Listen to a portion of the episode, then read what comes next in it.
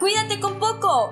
Llegaste al lugar perfecto para resolver tus dudas acerca del cuidado de tu piel. Te enseñaremos a hacer recetas caseras con productos que encuentras en tu casa y hablaremos de los alimentos que te benefician para sacar la mejor versión de ti. Porque la vida no es perfecta, pero tu piel puede serlo. Cuídate con poco, con Fer Martínez y Jennifer Viviano. Hola a todas las chicas lindas. Estás en el mejor programa Cuídate con poco, con Fer Martínez y mi compañera Jennifer Viviano. El tema del día es mascarillas de aloe vera y sus fabulosos beneficios que aportan a la piel. Recordemos que la aloe vera es una planta de gran interés medicinal, utilizada como tal desde hace más de 3.000 años. Muchas propiedades han sido atribuidas a esta planta. Por ejemplo, su acción desinfectante, antiviral, antibacterial, laxante, protección contra la radiación, antiinflamatorio e inmunoestimulatorio. ¿Ustedes sabían que la aloe vera, conocido como sábila, favorece a la cicatrización? Se ha demostrado la efectividad de la sábila en el tratamiento de las heridas. Su acción cicatrizante se debe que contiene en su composición aminoácidos y proteínas intervienen en la formación de la fibra de colágeno y la vitamina C que facilita y acelera la cicatrización de la herida. Un dato muy interesante. Nunca sabemos qué tan poderosa puede ser una planta o los beneficios que puede traer. Es por ello que les traemos esta mascarilla para eliminar esas cicatrices que te pueden dañar tu autoestima. Lo que necesitaremos será pulpa de aloe vera, leche entera, zumo de limón, un recipiente y una gasa. La manera para realizarlo es, primero en el recipiente agregar dos cucharadas de aloe vera, una cucharada de leche y una cucharada de zumo de limón. Después mezclar todo correctamente. Y por último, aplicarlo en la zona afectada por 45 minutos y retirarlo con agua tibia. En caso de quererlo aplicar por la noche, agregar en la zona afectada y cubrirlo con la gasa. Al siguiente día, retirarlo con agua tibia. Es una excelente mascarilla. De hecho, tengo que contarte una anécdota, Fer. Hace dos semanas mi perra Nala me rasguñó en el brazo jugando, pero rápido me realicé la mascarilla y la cicatrización fue muy efectiva. Ahora ya casi ni se nota, pero la seguiré usando para que desaparezca por completo. Pero otro de los beneficios que aporta la aloe vera es fabuloso para la antiinflamación. La pulpa de la sábila brinda un efecto antiinflamatorio y minimiza dolores realizados con las articulaciones y los músculos.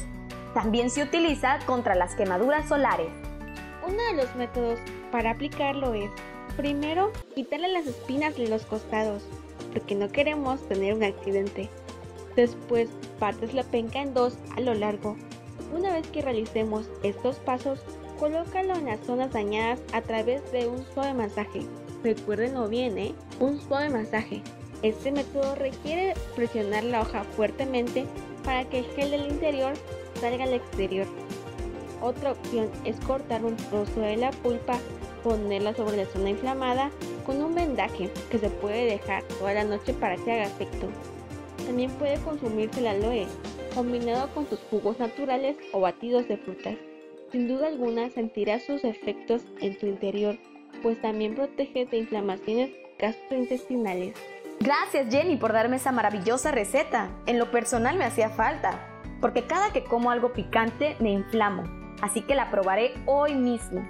No te vas a arrepentir, es todo una maravilla, te lo aseguro. Pero ¿sabes qué, Fer? Me pregunto, ¿el aloe vera servirá para hidratar la piel?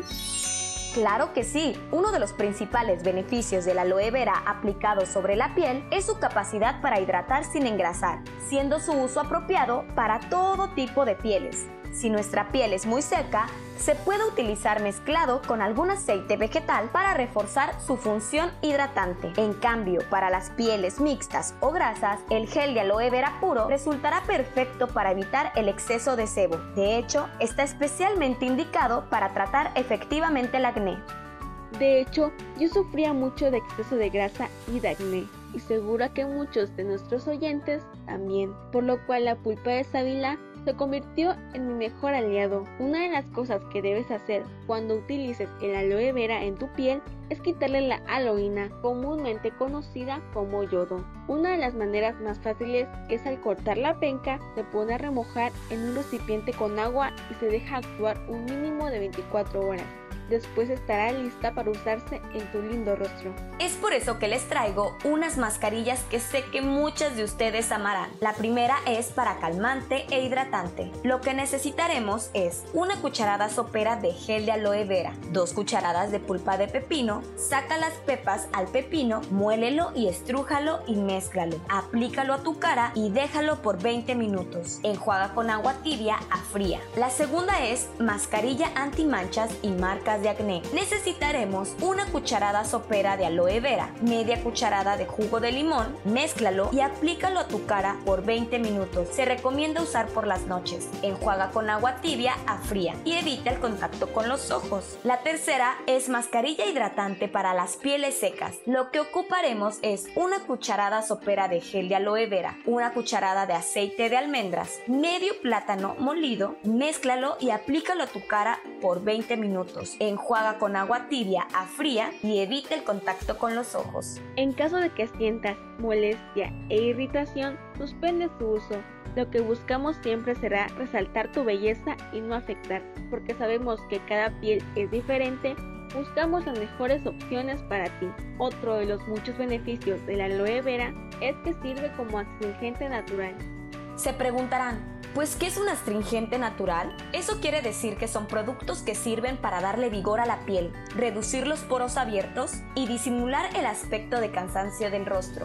También las lociones astringentes tienen la capacidad de reducir el aspecto graso de la piel, de reducir las arrugas y líneas de expresión o de reafirmar el cutis. Es por eso que la aloe vera en la superficie de la piel provoca un efecto astringente que se nota con una cierta tirantez. Eso quiere decir que cierra o astringe los poros. En las capas superficiales actúa de esa forma, evitando que entre suciedad en los poros, por lo cual la piel se verá mucho más bonita y radiante. ¡Wow! El aloe vera definitivamente es esencial para la vida diaria y es tan fácil de conseguir porque en este podcast siempre buscaremos cuidar tu economía Espero pongan en práctica todas las mascarillas que les proporcionamos y recuerden todos los beneficios que aportan.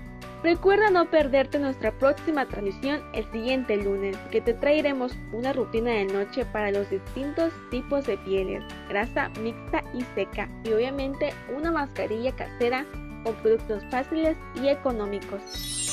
Esto fue Cuídate con poco, porque la vida no es perfecta, pero tu piel puede serlo, con Fernanda Martínez y mi compañera Jennifer Viviano.